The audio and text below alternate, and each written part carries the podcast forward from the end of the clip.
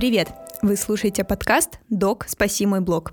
Подкаст о продвижении врачей в социальных сетях. Меня зовут Аня, я пиар-специалист и маркетолог медицинских проектов. Здесь рассказываю об особенностях продвижения медицинской сферы и обсуждаю с врачами-блогерами насущные вопросы.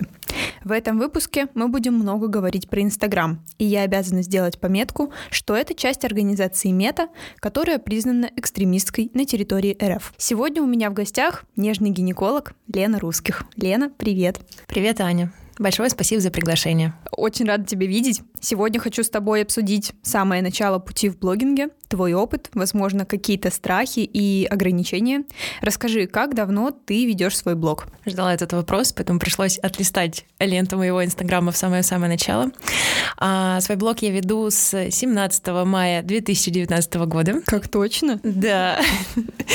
А, это был конец первого года ординатуры. Собственно, Скоро будем праздновать э, день рождения блога, ему будет 4 года. А когда ты точно поняла, что хочешь развивать блог? Может быть, что-то на это решение повлияло или ты кем-то вдохновилась? Это долгая история. Впервые с врачами в интернете я столкнулась на четвертом курсе в университете, когда у меня был цикл по гинекологии, и мне захотелось почитать больше про заболевания шейки матки. Я гуглила-гуглила и наткнулась на твиттер Оксаны Богдашевской. Это всем известная э, доктор гинеколог из Москвы под ником Меджина. Большой ей привет. Я увидела э, цикл ее постов про кальпоскопию. Называлась, она так и называлась «Кальпоскопия для чайников». Я прочитала все эти э, посты. Мне очень понравилась подача материала, было все понятно, структурировано, действительно для чайников. И я такая подумала, вау, классно. Нашла ее в Инстаграме. В Инстаграме мне было э, проще следить за блогером. А потом от нее я уже узнала о других докторах, блогерах, которые придерживаются принципов доказательной медицины. Собственно, тогда я про доказательную медицину и э, узнала впервые, можно сказать. Мне очень понравилась эта тусовка молодых современных докмед-врачей, и э, я начала просто их читать. И тогда я впервые подумала, что и если быть врачом, то таким, современным, адекватным, который пишет э, для людей понятным языком э, полезные вещи. А как ты пришла к своему блогу? Вот что стало той самой точкой невозврата, когда ты приняла решение и сказала, все, я пишу первый пост? Ну вот я с четвертого курса долгое время читала, читала, читала, проникалась э, этой идеей. И где-то на первом году ординатуры я наткнулась на блог э, американского резидента, хирурга, который вел дневник. В Твиттере вел дневник и каждый день писал, что он делал, либо узнал в этот день. Там условно, «А сегодня 16 марта, дорогой дневник, я ассистировал на операции, потом сам зашил кожу, потом принял пациента там с паховой грыжей,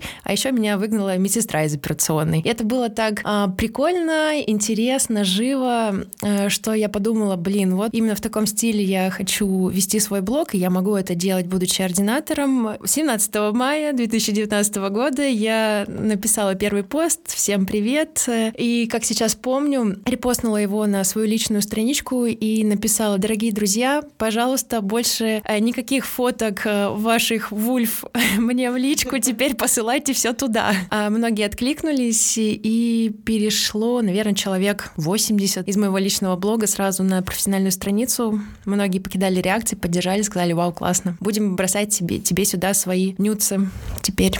Здорово, что в самом начале тебя поддержало такое достаточно большое количество людей, и мне кажется, что с такой поддержкой сильно проще начинать что-то, но э, были ли у тебя какие-то страхи в этом самом начале? Э, часто люди боятся какого-то осуждения или просто недопонимания со стороны близких, знакомых, друзей. Расскажи, как это было у тебя. А, ты знаешь, наверное, на момент написания первого поста у меня уже не было никаких страхов. Я была на тот момент готова к этому морально, физически и даже финансово. Да, позже расскажу, что блог — это финансовое вложение в том числе. Страхи были до. То есть э, все то время, когда я задумалась об этом проекте и до его реализации в течение нескольких лет, когда я была студентом, потом ординатором, э, эти страхи были. Наверное, во мне в тот момент говорил какой-то синдром самозванца, потому что мне казалось, я еще еще учусь, я еще не врач, я еще не веду своих пациентов. Какое я имею вообще право писать про медицину, про диагнозы, давать советы людям? Я считала, что я на тот момент не совсем компетентна. Ну вот в ординатуре этот синдром самозванца, он потихонечку уходил в сторону. Я начала вести своих пациентов, э, хоть это было под э, руководством настоящих взрослых врачей, но тем не менее, это были мои пациенты. Я ходила на обходы, э, я писала их истории болезней, я принимала роды, я даже оперировала. И на тот момент я подумала, ну, come on, я сделала кесарево сечение, почему я не могу написать пост? Ну да, взвешивая два этих события, кесарево сечение, конечно, кажется в миллион раз сложнее, чем пост в Инстаграм. Были ли у тебя какие-то сомнения в том, что тебе принесет блог, или ты изначально на старте понимала, для чего ты это делаешь и чего хотела бы, собственно, этого блога получить? Честно, вообще не понимала, чего я хотела. Я просто была вдохновлена врачами. Мне хотелось писать, мне хотелось получать доп- дополнительную мотивацию больше читать, а блог этому как раз способствовал. И мне очень хотелось э, общаться с коллегами, э, быть в этой тусовке. На этом все. О каких-то дальнейших продвижениях, о том, чтобы блог приносил мне какие-то деньги, либо пациентов, я вообще на тот момент не думала. Конечно, эти плюсы блога я оценила намного-намного позже. А сначала вести блог было просто по фану, то есть хочу веду, хочу не веду, регулярности никакой не было. Э, любой блог нерегулярность убивает. Но об этом я тоже поняла позже. Я активно вела блог в течение э, полутора лет ординатуры, и когда я закончила ординатуру, я устроилась работать в роддом, и та работа стационарная меня просто засосала.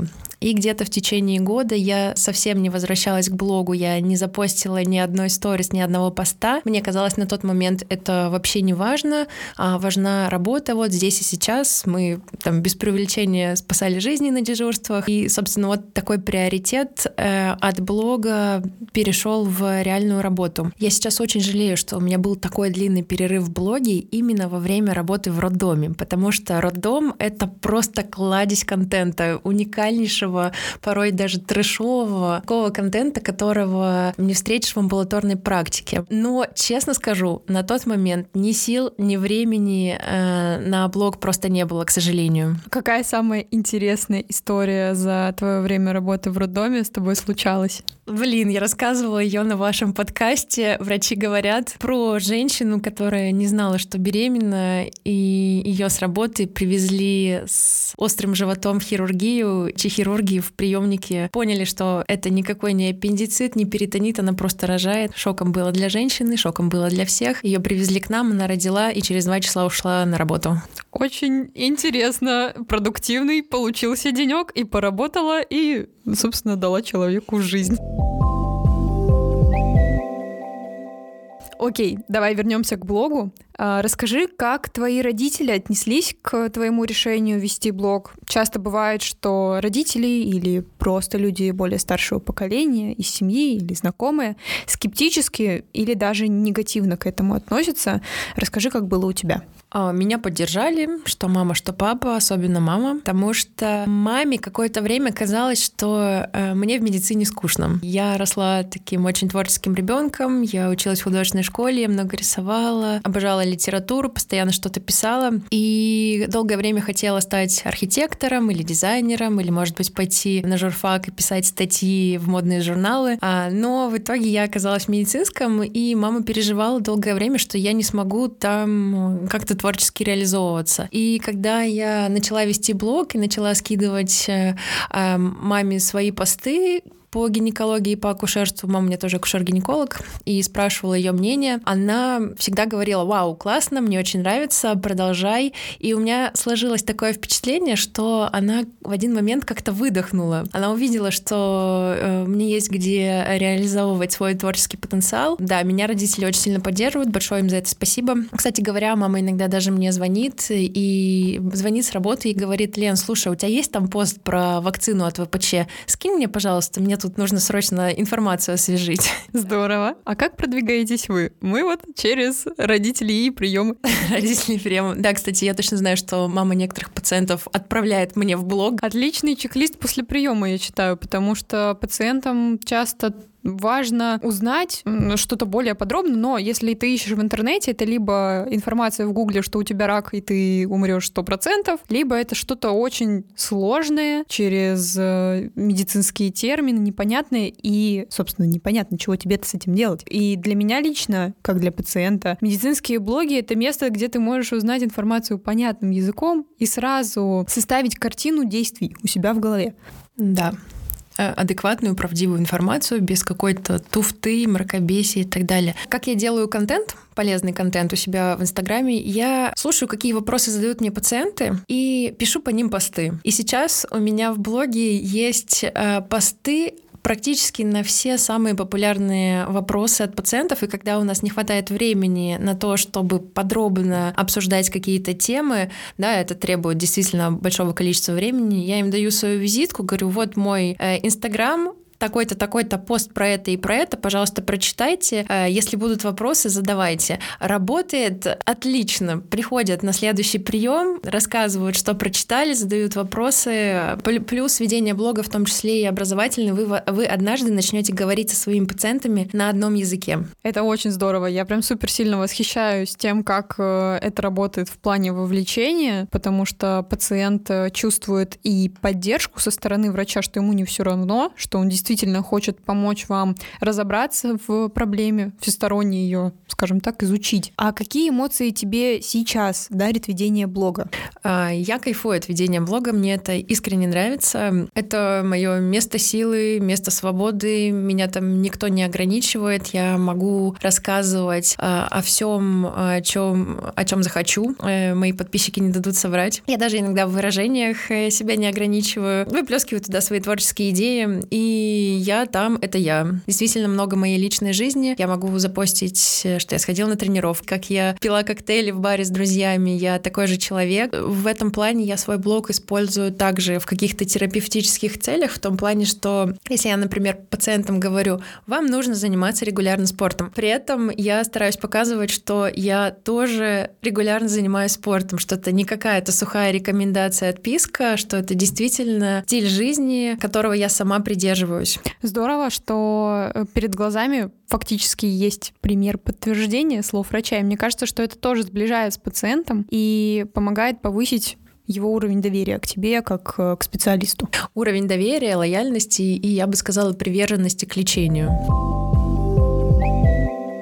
А расскажи, когда блог принес тебе первые ощутимые результаты, обратную связь э, в блоге пациентов? Наверное, самой ощутимой обратной связью от блога было то, что я получала много приглашений на собеседование именно из блога от разных клиник, в том числе из двух очень классных клиник, в одной из которых я сейчас работаю. Буквально полтора года назад в Инстаграме мне пришло в личных сообщениях письмо от Даши Бурмакиной, которая сейчас мой босс. Она пригласила меня на собеседование в W Clinic. Я пришла, я прошла это собеседование, и вот э, уже работаю там, и мне все очень нравится. А более того, я благодарна блогу за то, что я смогла принять для себя очень важное решение, а именно уйти из государственной медицины полностью в частную. Я знаю, что это очень э, сложное решение для многих молодых специалистов, потому что вроде как в стационаре работать очень круто, стабильно, такой опыт ты нигде не получишь, что ты больше нигде никому не нужен, кроме как там государственных стационаров. То есть в этом плане существует очень-очень много страхов. И благодаря блогу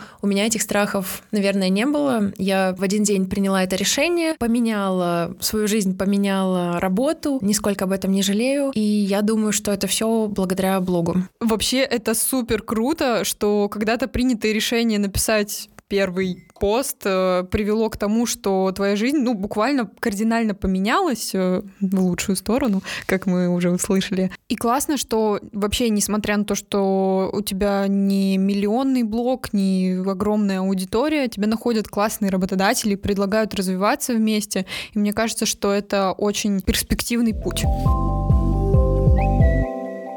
А что насчет обратной связи от подписчиков? Пишут ли они тебе комментарии? Может быть, отвечают на что-то в директ?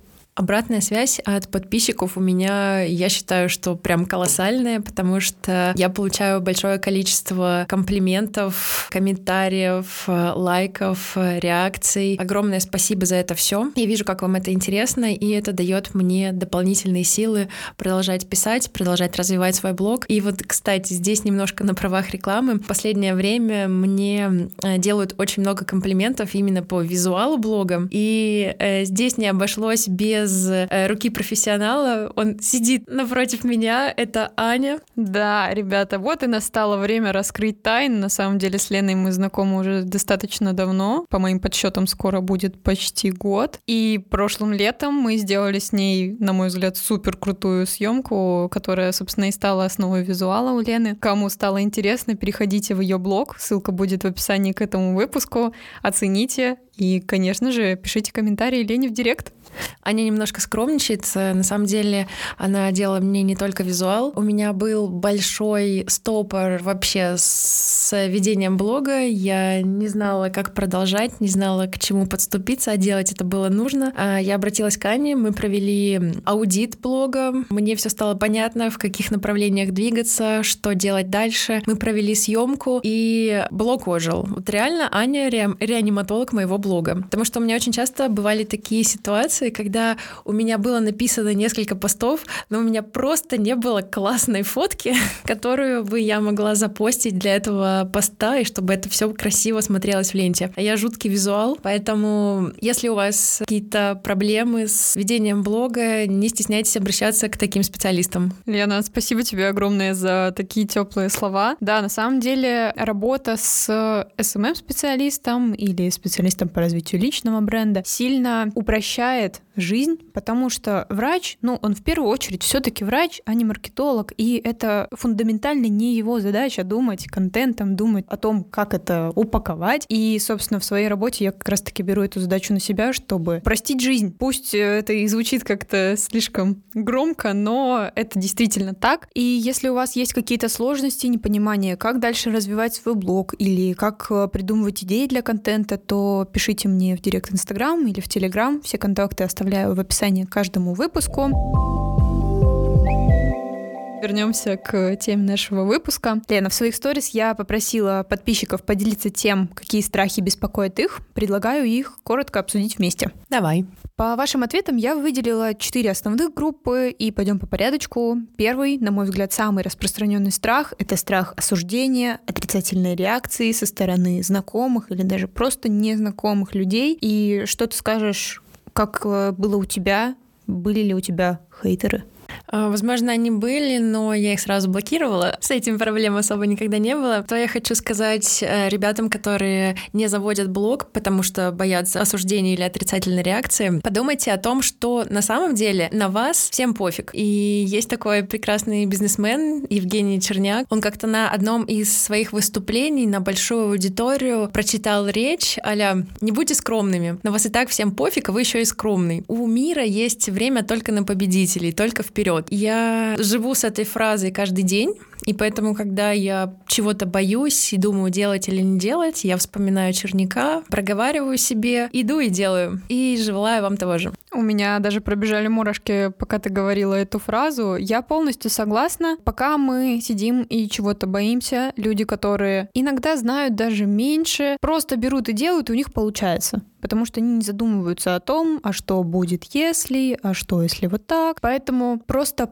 Пробуйте, начинайте с маленьких шагов, не толкайте себя сразу в огромные какие-то задачи, набрать 100 тысяч подписчиков за месяц. Это физически невозможно, и плюс э, для вас это будет, скорее всего, выматывающим опытом и травмирующим даже в какой-то степени событием, которое отобьет полностью все желание развивать блог дальше.